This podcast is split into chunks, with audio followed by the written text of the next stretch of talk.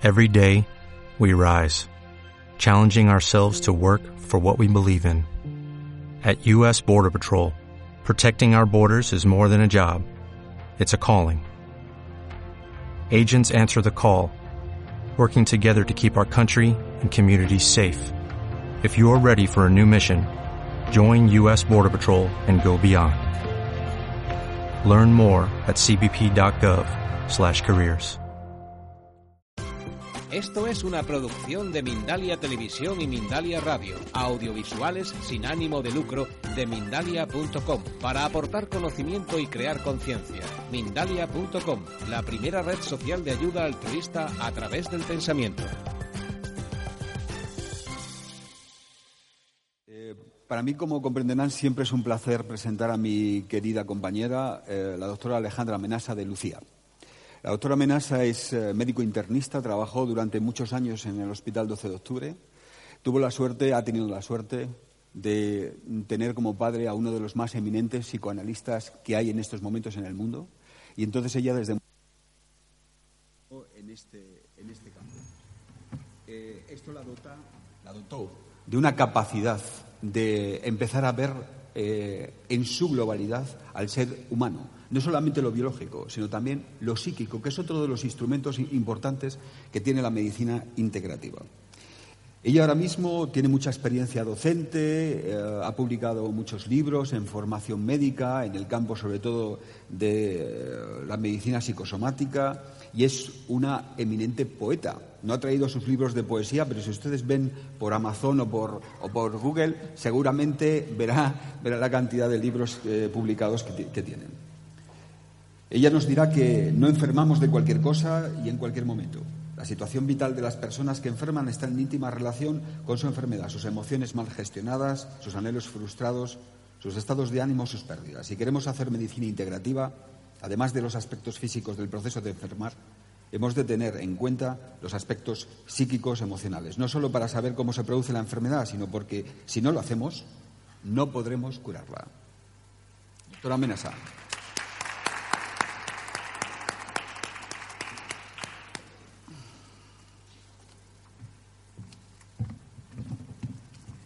Buenos días a todos. Muchas gracias por la organización del Congreso, a Ilion Salud, gracias al doctor Pinao por su presentación. Eh, las emociones como punto de partida para desarrollar la enfermedad. Como ven, es un título bastante ambicioso. Eh, he traído, para empezar, ha dicho el doctor que, que escribo poesía, un poema de Miquel Martí y Paul, que es un poeta que vivió los últimos 30 años de su vida con esclerosis múltiple. Este poema me parece muy interesante porque es un poema que tiene una actitud frente a la enfermedad que es vamos a ver lo que es posible, no lo que no puedo, sino lo que puedo. Y si no puedo esto, sustituyo y hago lo otro. Es una actitud importante ante la enfermedad. Dice, no pido mucho. Poder hablar sin cambiar la voz.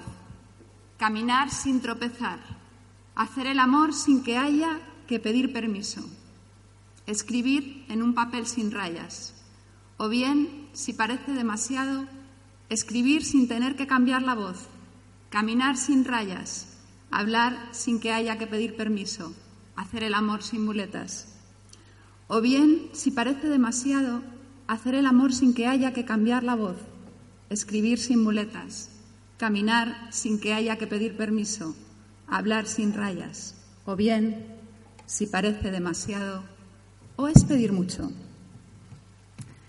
El título de la ponencia, Las emociones como punto de partida, eh, evidentemente cuando se pone un título se tiene una concepción de la cuestión y el título digamos que denuncia esa concepción de la cuestión. Hay dos maneras de concebir la interacción entre el cuerpo y la mente. El concepto de somato psíquico es una alteración en el cuerpo la que secundariamente produce una alteración psíquica. La frase típica que todos oímos acerca de enfermedades que pueden ser degenerativas, invalidantes, como la esclerosis múltiple. ¿Cómo no va a estar deprimido si le han diagnosticado una esclerosis múltiple? ¿No? Primero es la esclerosis y luego la depresión. Y luego hay otro concepto que es el concepto de psicosomático. Primero lo psíquico. Lo psíquico no sería una consecuencia de lo físico, sino estaría en la base, en la causa, en la etiología, en la raíz. Primero es la depresión, el estrés, la ansiedad y luego la esclerosis múltiple. En el año 2001 la OMS declara eh, año, en el año 2001 se declara año de la salud mental y se postula que la depresión puede ser precursora de muchas enfermedades, entre ellas las enfermedades autoinmunes. La depresión es el trastorno psíquico más frecuente en la esclerosis múltiple y se han descrito porcentajes de prevalencia superiores al 50%. La esclerosis múltiple, voy a hacer un, breve repaso antes de pasar a los factores psíquicos, es una enfermedad inflamatoria, desmielinizante, autoinmune o disinmune para algunos autores. Hay una alteración del sistema inmune es la enfermedad neurológica crónica más frecuente en adultos jóvenes, por eso es tan importante encontrar las causas de esta enfermedad y poder tratarlas, porque invalida a un sector de la población que está en, plena juventud, en vida activa. Em, después de los accidentes de tráfico es la principal causa de discapacidad y la forma más frecuente clínica cursa en brotes recurrentes remitentes, como suelen cursar además casi todas las enfermedades psicosomáticas. ahí vemos una neurona con, esta es la mielina, que lo que hace es aumentar la velocidad de conducción neuronal y aquí vemos que la neurona está desprovista de la mielina, que es lo que sucede en la esclerosis múltiple. La esclerosis múltiple tiene un curioso patrón geográfico también, es decir, en zonas más alejadas del Ecuador es mucho más eh, importante su prevalencia y esto se ha asociado con los niveles de vitamina D. Ahora mismo se está suplementando en vitamina D a todos los pacientes con eh, esclerosis múltiple. La vitamina D es, eh, entre otras funciones que tiene, todos conocemos las funciones a nivel óseo, pero también es un inmunomodulador. Actúa en la presentación de antígenos a nivel celular. Aquí está la distribución geográfica de la esclerosis múltiple. El curso clínico es marcadamente variable, es una enfermedad neurológica, puede tener alteraciones del equilibrio, alteraciones visuales, temblor, espasticidad, trastornos del habla, problemas en la función sexual y también en las funciones cognitivas, finalmente, memoria, razonamiento, etc. En cuanto a la etiología, la medicina sigue considerándola una enfermedad de etiología incierta o desconocida. Eh, se postula que es una enfermedad disinmune, es decir, una alteración en la respuesta inmune, con una cierta predisposición genética no hereditaria, es decir, no es hereditaria, pero sí que algunos alelos del HLA, del sistema mayor de histocompatibilidad, que es como el DNI celular, eh, predisponen al desarrollo de esclerosis múltiple. Sobre esta predisposición actúa un factor ambiental que pueden ser los virus. Últimamente se, está investigando mucho sobre el virus de Steinbar. Incluso se ha relacionado reactivaciones del virus con los brotes de esclerosis múltiple. Aquí, como estamos hablando de medicina integrativa, la microinmunoterapia sería una herramienta muy interesante para estos pacientes que tengan serología positiva de virus de Steinbar. Em, sobre esta predisposición, como decimos, pueden actuar o bien los virus o bien los tóxicos. La clínica de la esclerosis múltiple a veces se parece mucho a algunas intoxicaciones por metales pesados, como el mercurio, por ejemplo. Pero el daño final es autoinmune, es decir, la respuesta hay una respuesta cruzada, una respuesta que inicialmente se dirigía al virus o al tóxico tiene eh, reactividad a esos linfocitos contra las células productoras de mielina, que son los oligodendrocitos. Los, otros, los otros semejantes, los humanos con los que nos relacionamos, también son uno de los factores ambientales que pueden inmunomediar. Luego lo vamos a ver, ¿no? No se consideran habitualmente, pero las relaciones personales son muy importantes en la producción de las enfermedades. A veces la, la enfermedad está dedicada a alguien. ¿Para quién me enfermo? ¿Mm? ¿Para qué? ¿Para quién? Bien, Em, las células productoras de mielina terminan muriendo por fuego amigo, podemos decir, ¿no? Es decir, el enemigo está dentro, el enemigo es el propio sistema inmune. Esta es una foto de la isla de Feroe. La isla de Feroe se pone eh, como ejemplo para defender una etiología infecciosa de la enfermedad, porque la isla de Feroe fue colonizada durante ocho años por los ingleses y en una isla donde no había habido ningún caso de esclerosis múltiple descrito, de repente hubo una epidemia en los siguientes diez años. Pero tengamos en cuenta que esto tiene una interpretación que puede ser no solo infecciosa desde el punto de vista médico, sino que también se puede deber a una cuestión psíquica, tanto tenían el enemigo dentro, es decir, es la expresión de, una, de una situación psíquica del paciente. En ese momento está invadido, está siendo colonizado por un, por un extraño. La medicina integrativa considera al sujeto de, manera global, no lo ve como un conjunto de reacciones bioquímicas. Nuestras células no están aisladas en un laboratorio, en una placa de Petri, como, como generalmente se hacen los estudios, sino que están en nuestro cuerpo, en un cuerpo animado, dotado de un psiquismo, que goza, que sufre, que se alegra o se entristece, que ama, que odia, que envidia, todas esas cosas que nos pasan a los humanos, que siente. Nuestras células no van por libre, les imprimimos nuestra personalidad, aunque parezca, ¿no? Esto parece paradójico a veces o parece increíble, pero lo observamos en la clínica diariamente. Por eso una situación psíquica, sentirse invadido, puede verse traducida en una reacción física, una respuesta disinmune o autoinmune. Los pensadores de todos los tiempos han observado el efecto de las emociones sobre el cuerpo. Esto es una cita de Sigmund Freud. esto se observó después de la, Primera y Segunda Guerra Mundial. él las vivió las dos eh, los grandes afectos tienen evidentemente íntima relación con la capacidad de resistencia a las enfermedades infecciosas. Lo que se observó en estos soldados es que los soldados vencidos tenían muchas más enfermedades infecciosas que los soldados vencedores y esto evidentemente tenía que ver con su estado de ánimo.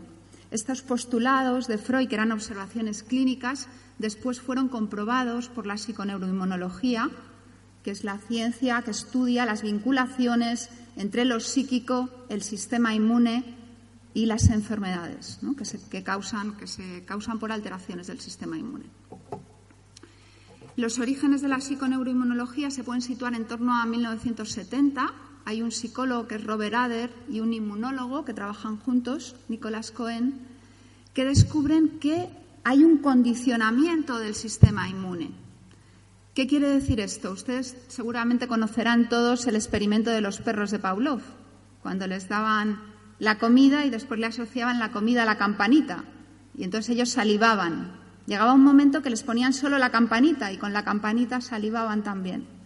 Esto es un reflejo condicionado que se llama.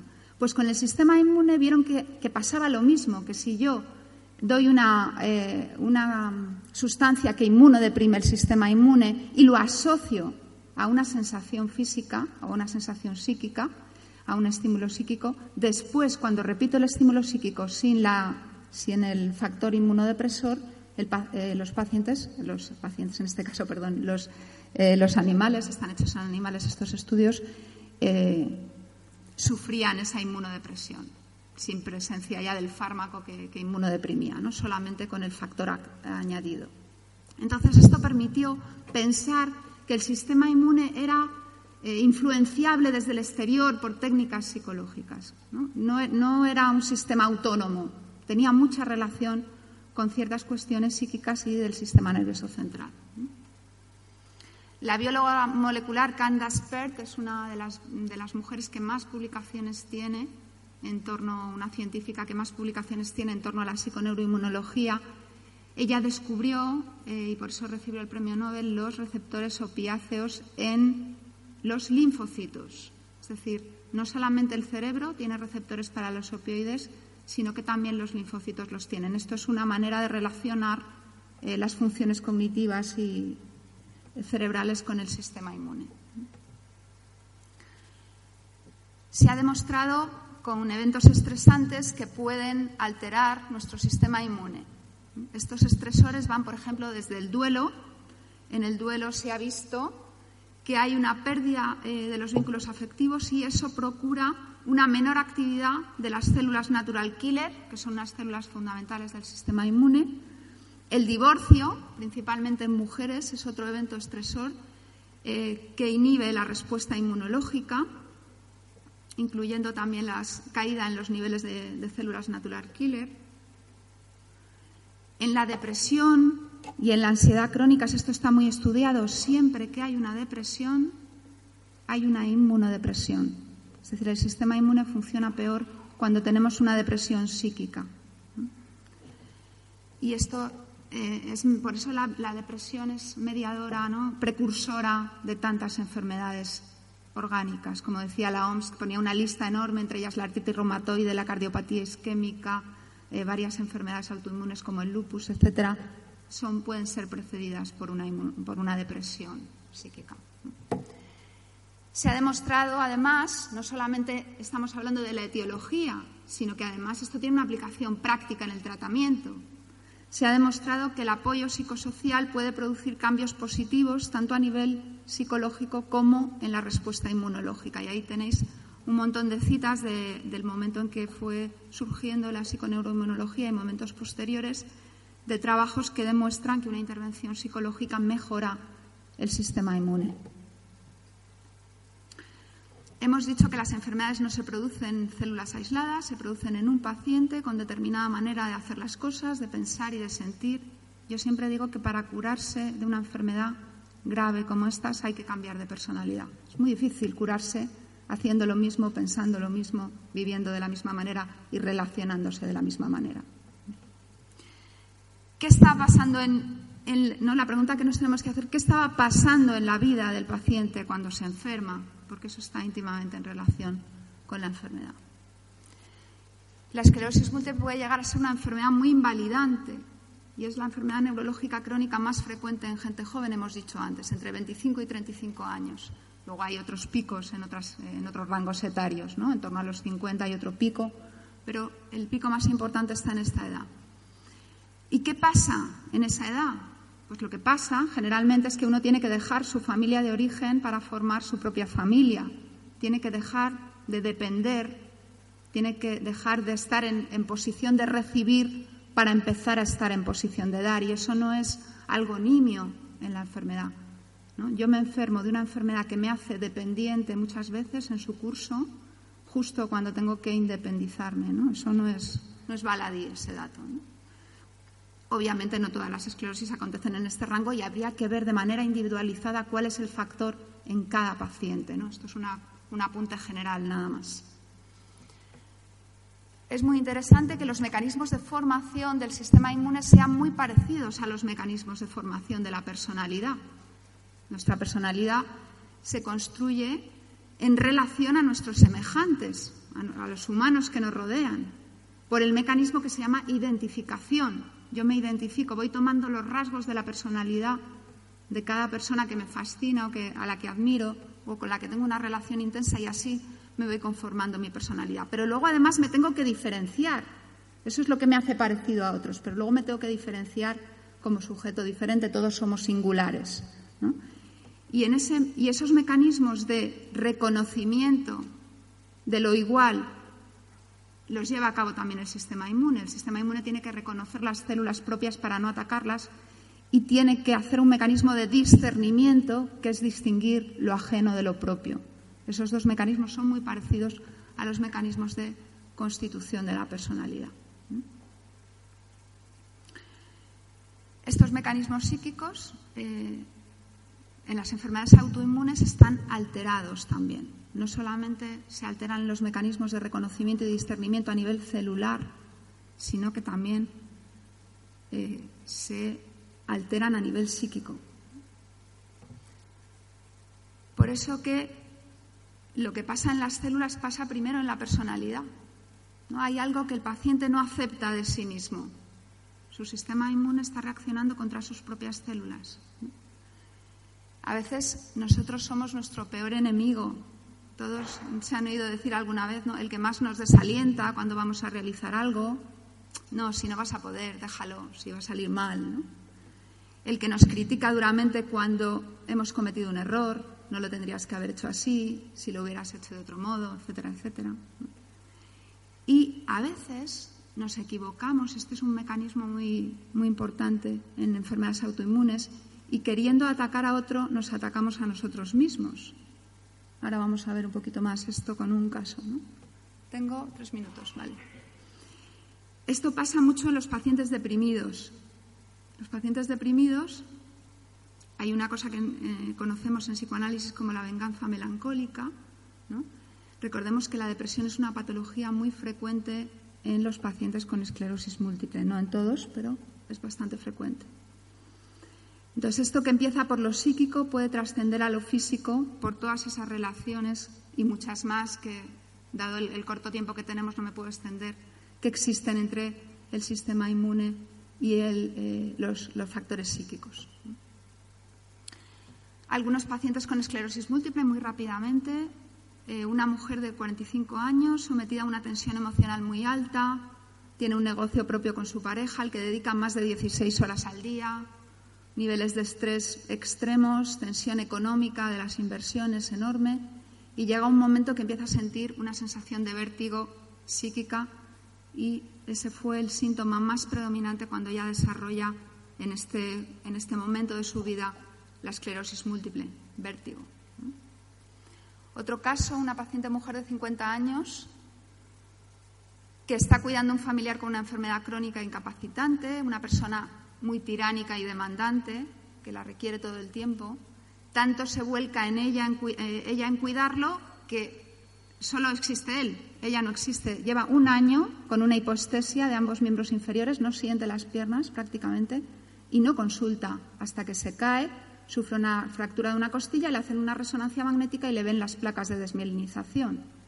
Es decir, y aquí era donde decíamos ¿no? que eh, evidentemente la relación de los cuidadores con los pacientes a los que cuidan a veces es eh, bastante hostil, eh, y sobre todo si la otra persona es muy tiránica, es muy, ¿no? además te acapara la vida. ¿no? Esta paciente terminó dejando su trabajo, que tenía un trabajo que le gustaba mucho, para cuidar a esta persona, terminó renunciando a su vida. Entonces, bueno, un, cierto grado de venganza que a veces nos equivocamos, como decía antes, y lo dirigimos hacia nosotros mismos. También esta paciente tenía un cuadro depresivo asociado. El caso 3 es una paciente de 50 años en que eh, la enfermedad eh, intenta de manera inconsciente retener a su hija. Su hija es profesional sanitario, se casa y se va de la ciudad a muchos kilómetros de donde vive ella. Y justo cuando la hija se está por marchar tiene el primer brote de esclerosis múltiple, tiene un par de brotes más, la hija eh, va a verla de vez en cuando, pero no, ella le pide ¿no? que se quede y la hija le dice que no. Y al final la enfermedad, después de que, ve que es eh, imposible retener a la hija, la enfermedad queda estabilizada en el tercer brote y ahora mismo está hace muchos años estable.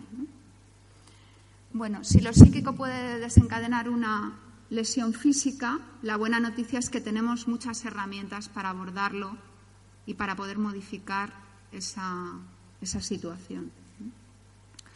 Eh, yo utilizo un instrumento, pero hay otros, el, que nosotros utilizamos en la clínica, además de, por supuesto, eh, toda la eh, complementación ortomolecular, microinmunoterapia, vitamina C altas dosis, etcétera, pues para abordar lo psíquico que hay en toda enfermedad utilizamos el psicoanálisis.